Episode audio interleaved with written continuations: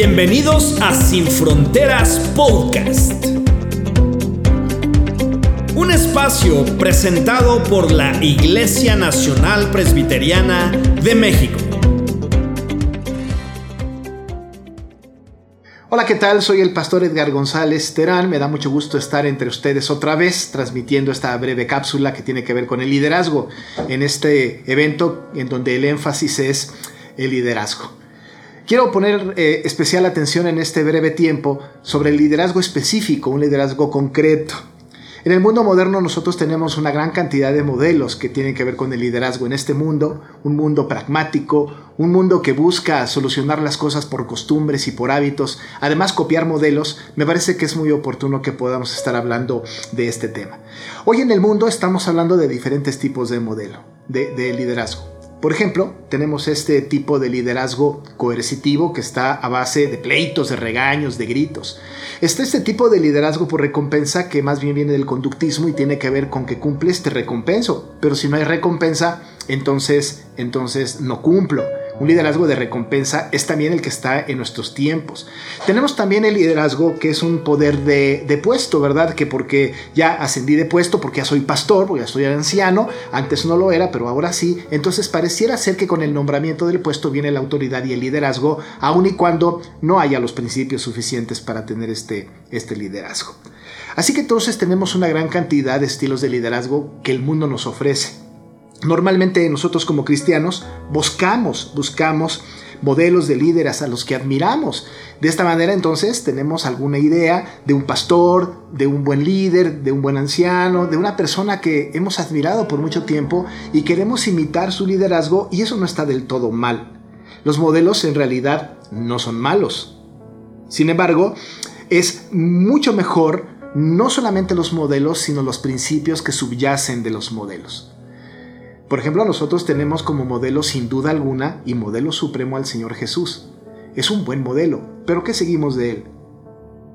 Cuando nosotros seguimos al Señor Jesús, eh, desde luego que no estamos buscando reunir a 11 discípulos y un traidor. No estamos pensando tampoco vestirnos como Él. Tampoco estamos pensando que el día que tengamos una persona que esté enferma, escupir en el piso, en la tierra, hacer lodo y poner el lodo en los ojos de aquel que está con carencia de vista. Tampoco pensamos que cuando hacemos una obra evangelística, ¿no? Vamos a conseguir un asno para montarnos y entrar a la ciudad donde vamos a predicar el evangelio. Es desde luego que eso no lo vamos a hacer, eso lo hizo Jesús. Pero ¿qué sí vamos a hacer?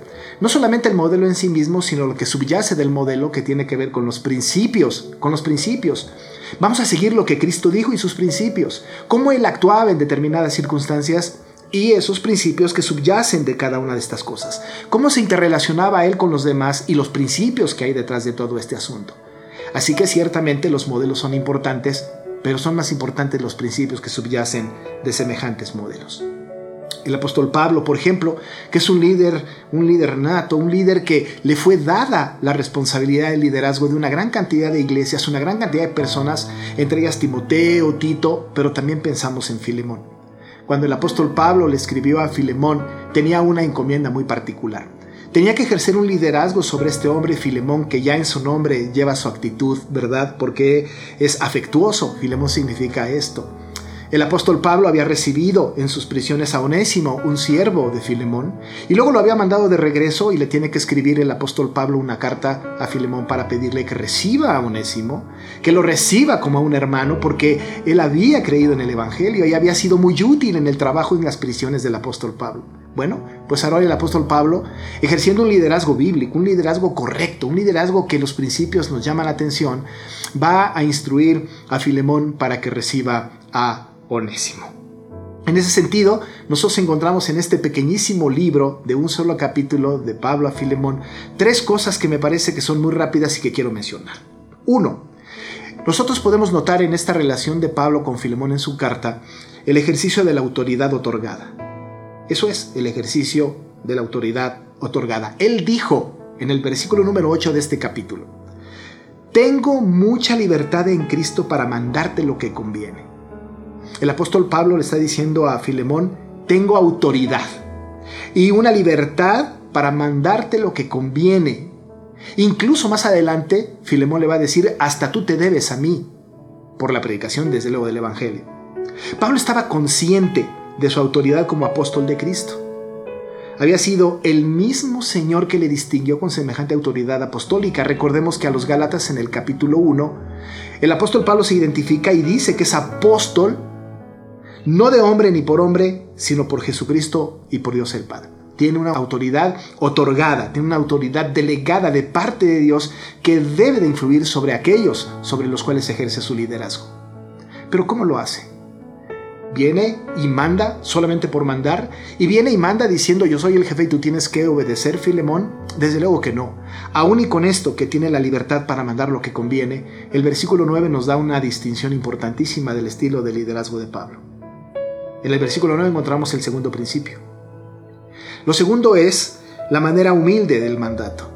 ¿Cómo se refiere a Filemón? Él le dice en el versículo 9 al principio, mas te ruego por amor Note que está diciendo en el versículo 8, aunque tengo la libertad de ordenarte, de ordenarte lo que conviene y debes acatarlo, sin embargo, sin embargo, la manera humilde del mandato es, te ruego por amor. El apóstol basa su ruego en el amor cristiano inteligente y con propósito, el mismo amor que Filemón había estado mostrando entre todos los santos. El versículo 5 nos da evidencia de esto, porque oigo del amor y de la fe que tiene hacia el Señor Jesús y para con todos sus santos. Este era Filemón. Así que entonces tenemos estos dos principios. El ejercicio de la autoridad otorgada, yo puedo mandarte lo que conviene. La manera humilde del mandato, te ruego, te ruego por amor. Pero ¿qué se consigue con esto? En este tiempo en donde el liderazgo está bastante tergiversado, en donde las ideas de liderazgo están afectadas por mandatarios con autoridades que han sido aprendidas pero que no han sido delegadas por Dios, encontramos que los resultados normalmente son de quejas o de no acatar las disposiciones. Pero cuando tenemos una autoridad por Dios y nuestro estilo de, de mandato, de liderazgo, tiene que ser ruego con amor, déjeme decirle cuál es el resultado. Pablo lo experimentó en la vida de Filemón. El versículo 21 dice, por tu obediencia sé que harás aún más de lo que te digo.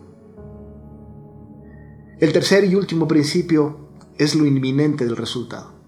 Es como Filemón ha entendido el liderazgo del apóstol y Pablo está consciente, seguro, absolutamente seguro, de que no solamente acatará lo que su líder, el apóstol Pablo, acaba de mandarle, sino que además hará aún más de lo que le pidió. ¿Cómo está su liderazgo? ¿Cómo está su vida ministerial? Sí, usted y yo tenemos una autoridad delegada por el Señor como ministros de la palabra del Señor. Pero ¿se ensoberbece de esto? ¿Se enseñorea de las ovejas? ¿O ruega con amor, como Pablo le pidió a Filemón? Estoy seguro, amados hermanos que me escuchan, que si nosotros ejercemos este liderazgo para con la gente que está a nuestro alrededor, una autoridad delegada y con amor y con ruego, estoy seguro que como Pablo sabremos que tendremos más de lo que estamos pidiendo. No para nuestro beneficio, sino para la gloria del Señor. Dios les bendiga.